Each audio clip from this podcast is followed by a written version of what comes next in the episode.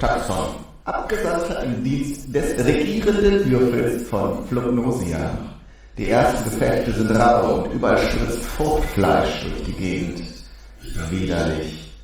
Was sind das bloß für Wesen, die sich auf so einen Mumpitz einlassen? Zwei Häuser gleich Anwürdigkeit in Geschichtenkapsels Kriegskanal reizt Poesie zu Kampf und Streit mal rein und her, mal ganz banal. Aus dieser feindgeleit'gem Schoß entsprang ein Sofaspieler von Unstern schwer bedroht, des traurigen unglückseligen Untergang waren Verse, die man ihm entbot.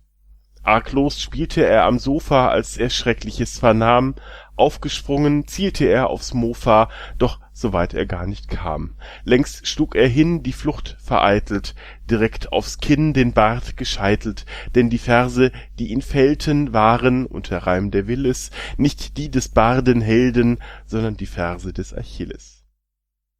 Es saß ein Maulwurf in nem Loch, und schaust du nach, so sitzt er noch.